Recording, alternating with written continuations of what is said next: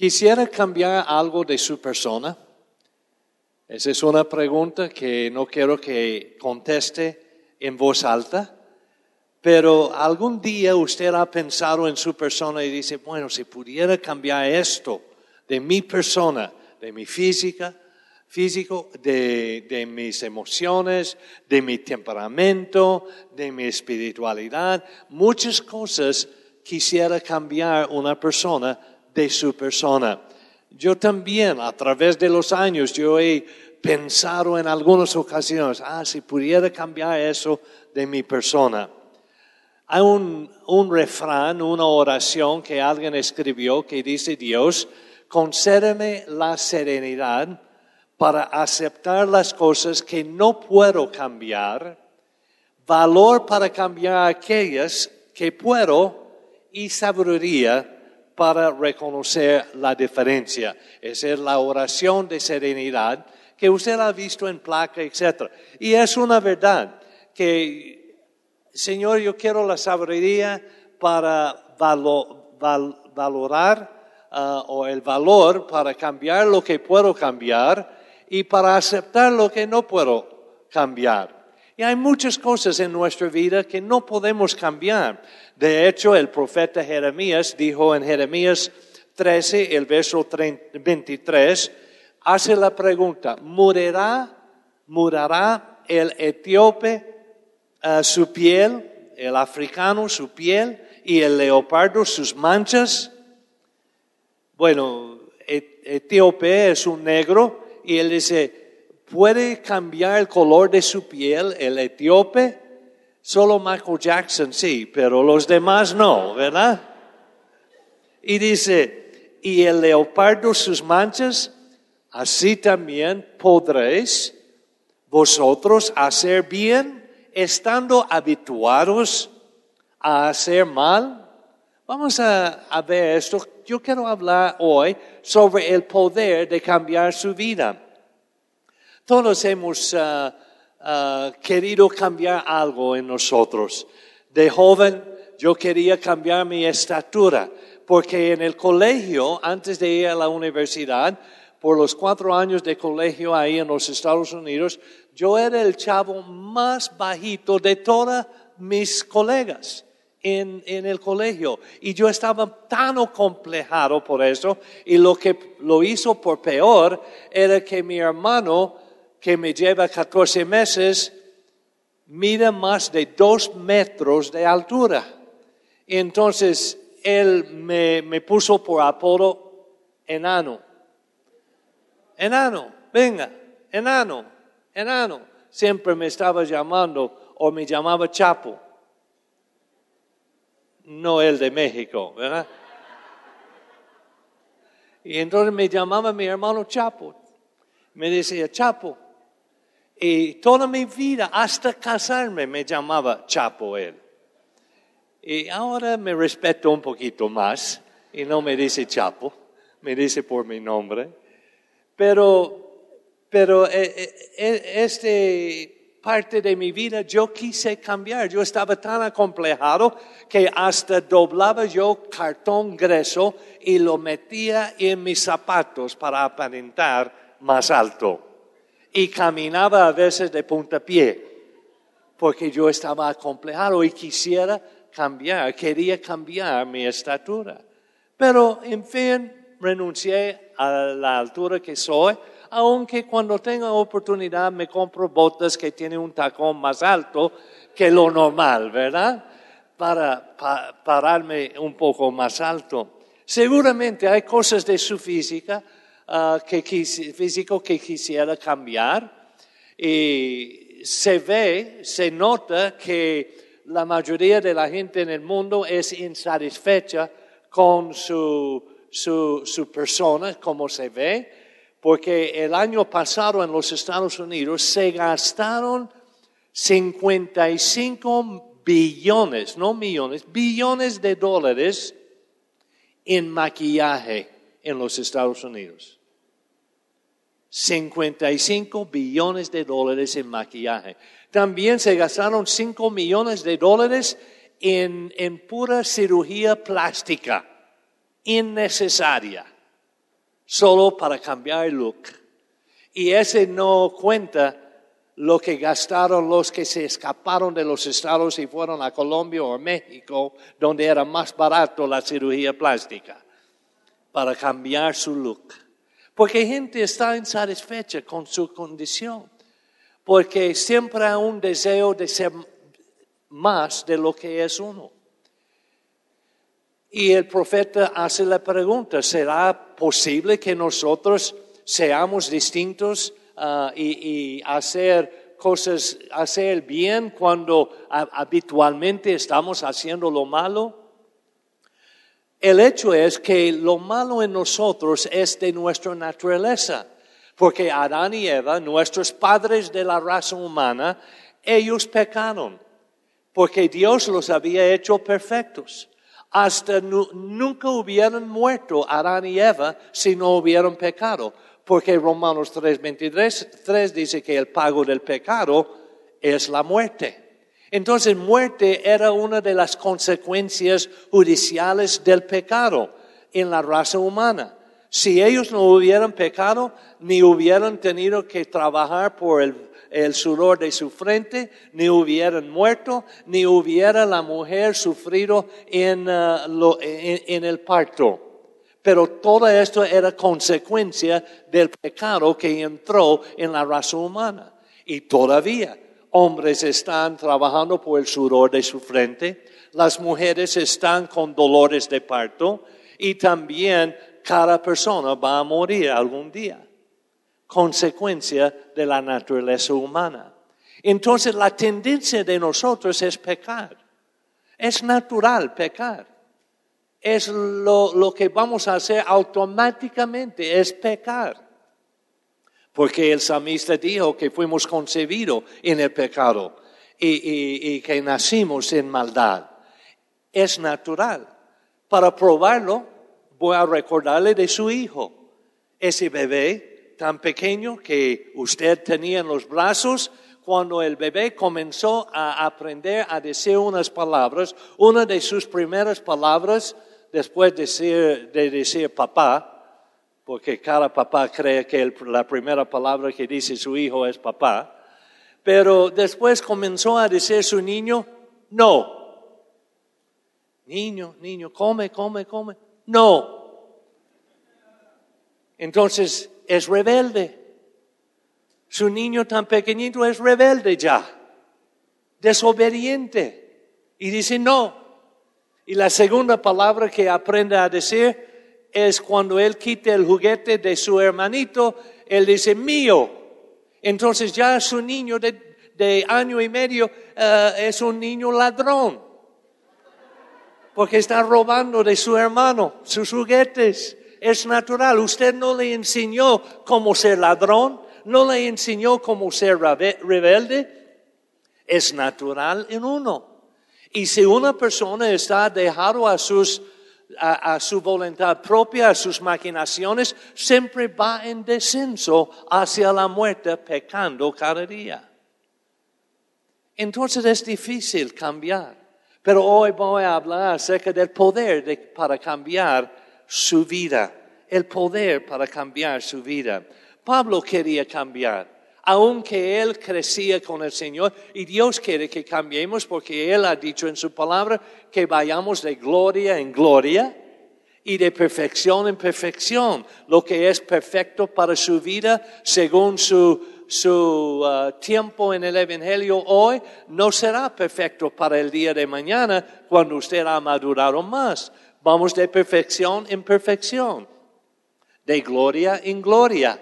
Y Pablo, deseando cambiar también, dijo en Filipenses el capítulo 3 y verso 9, y ser hallado en él, no teniendo mi propia justicia, porque la Biblia dice que nuestra propia justicia es como trapos de inmundicia, suciedades nuestra justicia. En nosotros no hay cosa buena. No podemos por nosotros mismos vivir. Uno trata de reformarse, uno trata de, de hacer compromiso que ya voy a ser mejor. De hecho, el 31 de diciembre, hasta algunos apunten en su agenda que en el año entrante ya voy a dejar ese vicio. En el año entrante ya voy a rebajar de peso. En el año entrante voy a cambiar mi vocabulario. En el año entrante voy a ser mejor esposo, voy a ser mejor hijo, voy a ser mejor papá. Y así, ese declaramos el primer del año y a los 22 días de enero ya hemos abandonado nuestro compromiso.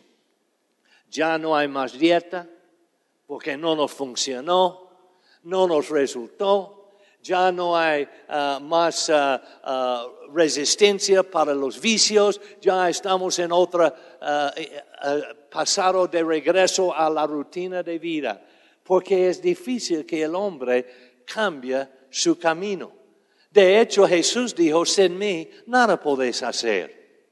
Y la escritura dice que es imposible cambiar de hacer el, eh, el mal a hacer el bien por nosotros mismos. Entonces por eso le hablo del poder para cambiar su vida. Aún Pablo dijo en, Romanos, ah, en capítulo 6, él dijo, cuando yo trato de hacer el bien, el mal siempre está conmigo. Trato de reformarme, trato de hacer el bien, pero no puedo porque hay una ley de pecado que domina mi vida, que no me permite hacer el bien. Pero él dijo, pero luego encontré la ley del Espíritu de libertad en Cristo, que puedo hacer bien. Y los que son guiados por el Espíritu de Dios, estos son los hijos de Dios. Pablo descubrió esto y en Filipenses 3:10 él les escribió a ellos. Él dijo, yo no quiero vivir en mi propia justicia, porque Pablo sí era un tipazo. Pablo sí era un hombre brusco, un hombre que perseguía a los cristianos y, y, él dijo, mi propia justicia no es suficiente porque yo soy muy duro, muy difícil, pero él dijo, en él ser hallado en Él, no teniendo mi propia justicia que es por la ley, sino la que es por la fe en Cristo. La justicia que es de Dios por la fe, a fin de conocerle. Pablo no lo conoce a eso, sí lo, lo conozco, pero no a la dimensión que lo quiero conocer. A fin de conocerle, pero en otra dimensión. ¿En qué dimensión, Pablo? y el poder de su resurrección y la participación de sus padecimientos, llegando a ser semejante a Él en su muerte. En otras palabras, Pablo está diciendo, yo quiero aún, si fuera necesario, sufrir con Él. Yo quiero morir a mí y vivir para Él. Yo quiero conocer el poder de la resurrección. Yo quiero conocerle en una dimensión más profunda. Hay que conocer a Cristo y tengo buenas noticias. Hechos capítulo 1, verso 8 dice que recibiréis poder cuando haya venido sobre vosotros el Espíritu Santo y me seréis testigos en Jerusalén, en Judea, en Samaria y hasta lo último de la tierra. Entonces, si la promesa es que vamos a recibir poder, ¿qué es el poder? Poder se menciona 57 veces en el Nuevo Testamento. Esa palabra poder quiere decir dinamita, porque viene de la palabra griega dunamis o dunamis. Y esa palabra implica o significa una dinamita que explota hasta las cosas más difíciles y duras. Nuestro corazón el profeta Jeremías en 31 de Jeremías dice que, que el corazón es corazón de piedra, pero el Señor llega a nosotros y Él transforma nuestro corazón a corazón de carne para que sea algo sensible. Pero muchos en pecado tenemos corazón duro y necesitamos el poder del Espíritu Santo para quebrar nuestro corazón, para quebrantar el corazón al tal grado es como, como romper un- una montaña, es como ro- romper rocas para abrir un camino donde no había camino en nuestra vida. Con corazón dura, dura, no podemos avanzar porque no hay manera de salir de nuestro pecado. Pero cuando viene el poder de la resurrección a nosotros, en dinamita, entonces explota la dureza de nuestro corazón y abre un camino donde podemos caminar en santidad delante de Dios. De un aplauso al Señor Jesús.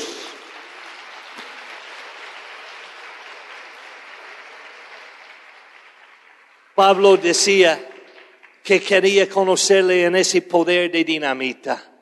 Ese poder está disponible el día de hoy. Entonces, si usted está enfrentando una cosa difícil, el poder para cambiar su vida está en el poder del Espíritu Santo. Y Dios no hace acepción de personas. Si Él ha librado uno de nosotros, Él puede librar cualquiera de nosotros de nuestras dificultades, de nuestras durezas, de nuestros problemas, de nuestras situaciones.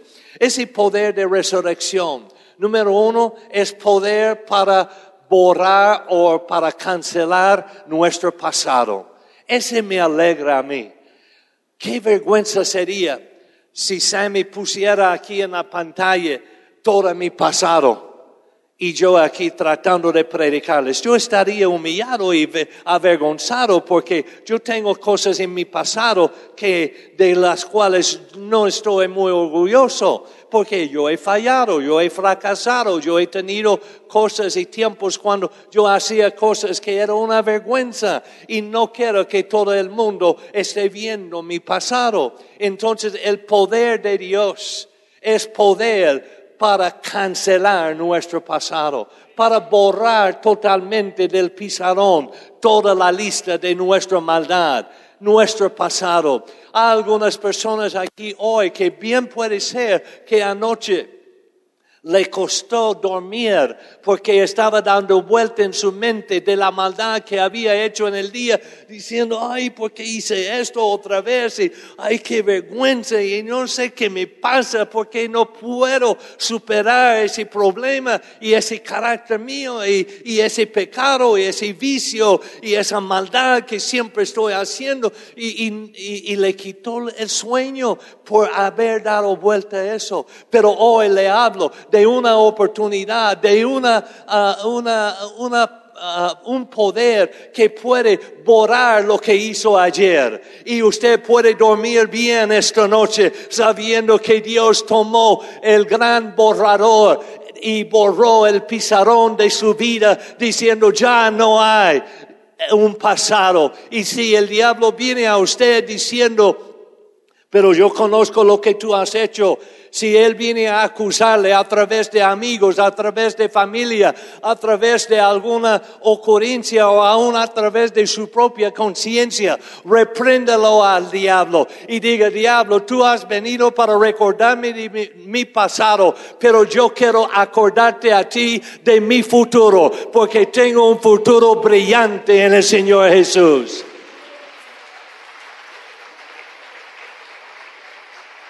Todos tenemos un pasado. Y, y yo, yo traje mi juguete aquí hoy y no lo puede apreciar desde allá, pero tengo una letra aquí, la letra P, ahí escrito en mi juguete. Y P es para pasado, P es para pecado. Y, y cuando yo llegué a Cristo, Él tomó mi vida y lo sacudió y se me borró. Ya no está la P.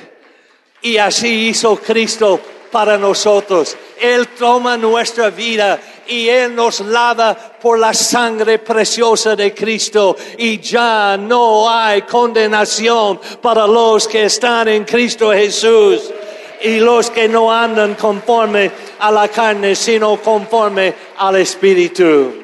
Entonces el poder de Dios puede borrar nuestro pasado y podemos comenzar de nuevo.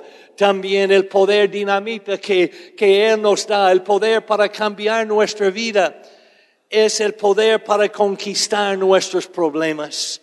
Todos en esta vida vamos a tener situaciones y circunstancias. Usted hoy día puede pensar en algún contratiempo, en alguna circunstancia, en algún problema que está enfrentando y está diciendo, yo no sé cómo voy a salir de esto. Yo estuve orando con una hermana en la primera o en la segunda servicio y ella dijo, eh, hermano, parece que cada vez que, que supero una cosa me viene otra cosa y ya me viene otra cosa y, y yo no sé hasta cuándo puedo aguantar. Y yo le pude decir que la palabra de Dios dice que en este mundo tendremos tribulaciones. Es cierto que vamos a tener problemas, pero Él nos libera de todos ellos. Y no tenemos que estar arrastrando ni el pasado, ni el problema, ni la circunstancia de ayer, este no es lo que nos va a, suprimir y, y, sobrecargar, porque mi circunstancia está debajo de mis pies,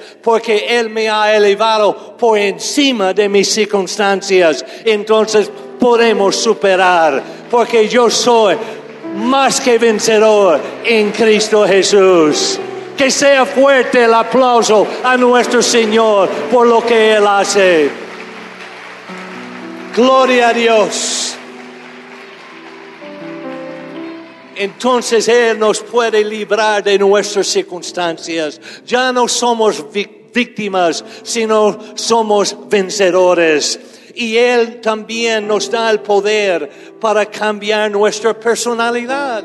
Algunos tienen mal humor algunos tienen un temperamento violento, algunos tienen un temperamento de, de que siempre está así amargo con la gente. Pero hermanos, cuando viene el poder del Espíritu Santo, hasta nuestra personalidad puede ser cambiado, porque ya no vivo yo, sino Cristo es que vive en mí. Y yo reflejo la personalidad ah, de aquel a quien yo sirvo, el Señor Jesús. Entonces, ¿cómo podemos cambiar nuestra vida? ¿Cómo podemos cambiar nuestra nuestro pasado, cancelarlo? ¿Cómo podemos cambiar lo que es nuestra circunstancia, superarla? ¿Cómo podemos cambiar nuestra personalidad y reflejar la personalidad de Cristo? Pablo nos instruye en Romanos 12, verso 2. Él dice, no os conforméis a este siglo, a este mundo, sino transformaos lo que usted promete hacer el 31 de diciembre es solamente una reformación, tratando de reformar algo que, que está igual que siempre. Pero él dice, transformaos. Estamos hablando de transformación Reformación no dura mucho tiempo, pero transformación es para la eternidad. Porque cuando viene la transformación, de modo si alguno está en Cristo, nueva criatura es. Las cosas viejas, su mala eh, eh, actitud, sus malas acciones, todo lo del pasado ha pasado y he aquí todas son hechas nuevas en Cristo Jesús. Somos criaturas nuevas por el poder del Espíritu de Dios. Entonces no os conforméis a este siglo, sino transformaos por medio de la renovación de vuestra mente, vuestro entendimiento a través del poder del Espíritu Santo. Cuando el Espíritu, ese poder dinamita, llega a nosotros, transforma nuestra mente. Ya no pensamos como pensábamos, porque ya tenemos el sentir de Cristo en nosotros. Pensamos como Él piensa, porque Él vive en nosotros. Entonces hoy, mi deseo es de que los que lo necesitan salgan de aquí hoy cambiados. No, no venimos a la reunión para ser tocados, venimos para ser cambiados.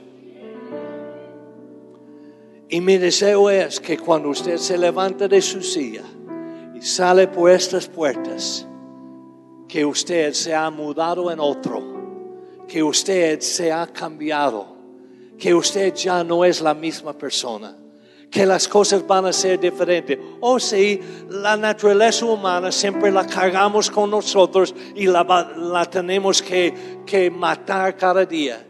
Pablo dijo que él muriera cada día.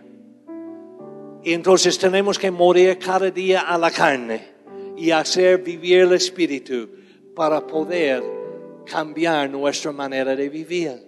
Pero el cambio se inicia aquí el día de hoy. Y tal vez haya una persona aquí hoy que necesita un cambio en su vida. Pónganse de pie, por favor. Cuando viene el cambio, usted va a poder declarar tres cosas. Y quiero que lo repite conmigo. Yo no soy quien la gente dice que soy. Ni soy quien creo que soy.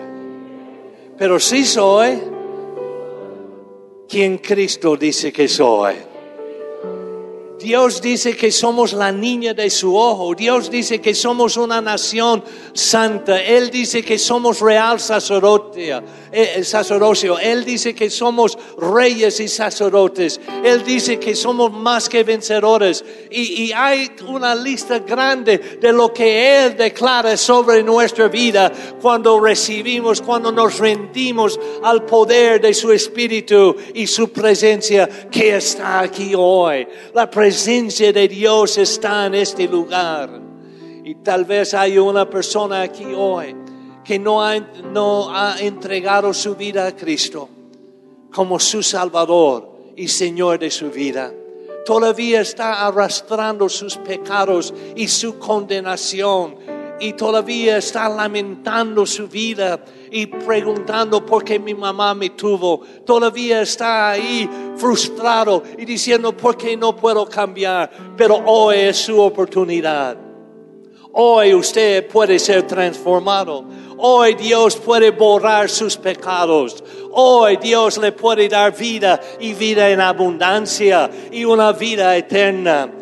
Entonces si usted es una persona que llegó aquí hoy, todavía viviendo una vida desagradable y no ha, aceptado a Cristo como su Salvador, esta es su oportunidad.